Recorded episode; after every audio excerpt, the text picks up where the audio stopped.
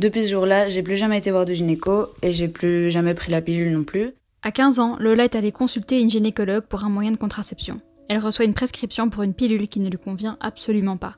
Après trois semaines de règles ininterrompues, elle se retrouve aux urgences face à une gynécologue qui ne parle pas français. Elle m'a dit de, me coucher sur euh, cette table d'examen gynécologique, mettre mes deux pieds dans les étriers. En fait, là, moi, j'avais tout simplement aucune idée de ce qu'on allait me faire parce que j'arrivais pas à échanger avec cette, euh, avec cette gynéco.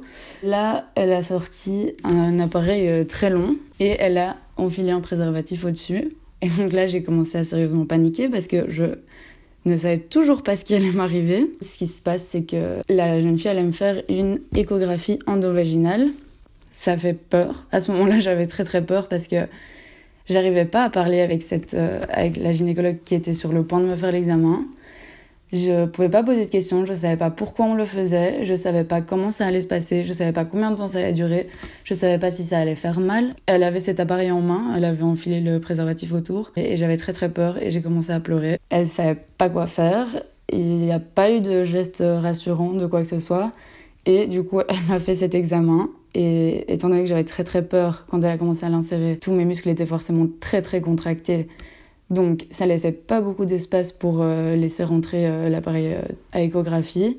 Donc j'ai eu très très très très mal. Puis après, j'ai pas eu de réponse. Elle m'a pas du tout dit si voilà, elle avait vu quelque chose, si tout allait bien. Pourquoi elle faisait cet examen non plus d'ailleurs. Depuis ce jour-là, j'ai plus jamais été voir de gynéco et j'ai plus jamais pris la pilule non plus. Six ans après cet événement, Lola est enfin parvenue à aller consulter une gynécologue. Ça s'est méga bien passé. Elle était super à l'écoute. Dès le début, je lui ai dit, je lui ai expliqué que voilà, ça faisait très longtemps que j'avais pas été voir de gynéco, que j'étais bien consciente que euh, c'était pas un bon plan. Elle m'a posé plein de questions, j'ai pu lui poser plein de questions. Elle a pu super bien m'expliquer ce qui se passait. Elle m'a fait toute une série d'examens super complets pour me rassurer. Et au final, je suis ressortie en me disant, c'est sûr, maintenant je retourne tous les ans. Ce qui l'a bloquée pendant autant de temps, c'est le fait qu'elle n'ait pas été prise au sérieux. Moi, ce que j'ai ressenti, c'est que j'ai pas bien été pris en charge. Et euh, du coup, je voyais pas l'importance d'y retourner. La première phase, c'était plutôt je veux, je veux plus y aller parce que ça s'est mal passé et euh, parce que voilà, je vois pas pourquoi c'est important alors que je suis pas du tout prise au sérieux. Et puis après, ça s'est transformé en euh, ok, la panique, j'ai pas été depuis longtemps, j'ai peut-être quelque chose qui aurait dû être découvert plus tôt, j'ai peur d'y aller.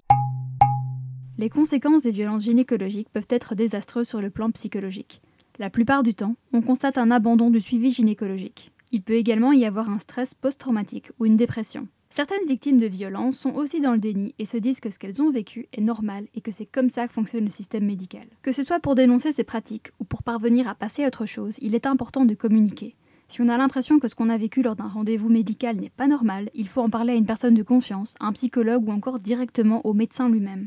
D'un point de vue juridique, il est actuellement très difficile en Belgique de faire face à ces violences.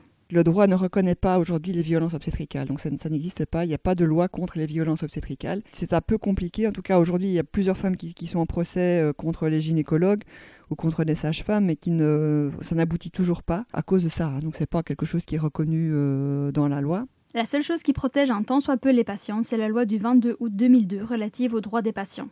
On y évoque par exemple le droit à l'information, au consentement libre et éclairé, à la vie privée et à l'intimité, ou encore le droit à la prise en charge de la douleur. Et c'est une loi qui existe en Belgique depuis 2002, donc c'est la loi sur le, droit des patients, qui n'est pas du tout ni connue, ni maîtrisée, ni appliquée. Donc euh, ça c'est vraiment un enjeu euh, euh, chez nous pour, pour faire respecter les patientes. Face à ce manque, Marie-Hélène Lay nous explique ce qu'il est possible de faire. La première chose que, que moi je recommande aux femmes, c'est d'abord de demander leur dossier médical. La deuxième étape, c'est d'écrire à l'hôpital, d'écrire une lettre bien circonstanciée sur euh, euh, qui détaille euh, tout, ce qui s'est passé, chaque geste, chaque parole, de façon la plus objective possible, et, de, et alors de, mentionner chaque fois quand, ça ne correspond pas aux, recommandations médicales, quand ça ne correspond pas à la loi, et, et d'attendre une réponse de l'hôpital sur toutes ces cette mauvaise prise en charge. Moi, j'entends beaucoup de soignants qui me disent Mais en fait, euh, avec quoi vous venez? Parce que les femmes sont contentes. Il n'y en a jamais aucune qui se plaint.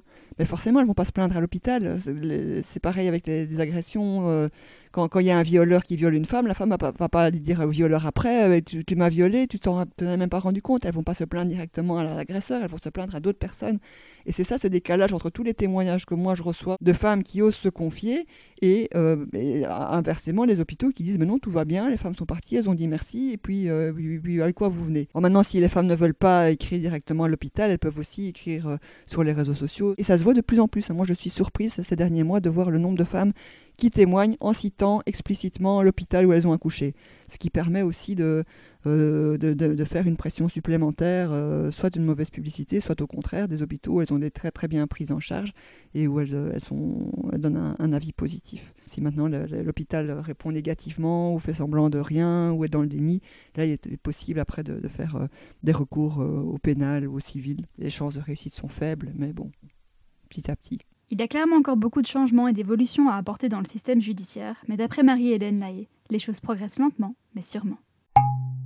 Ce podcast a été écrit et réalisé par Marine Mélon et Sarah Préviner.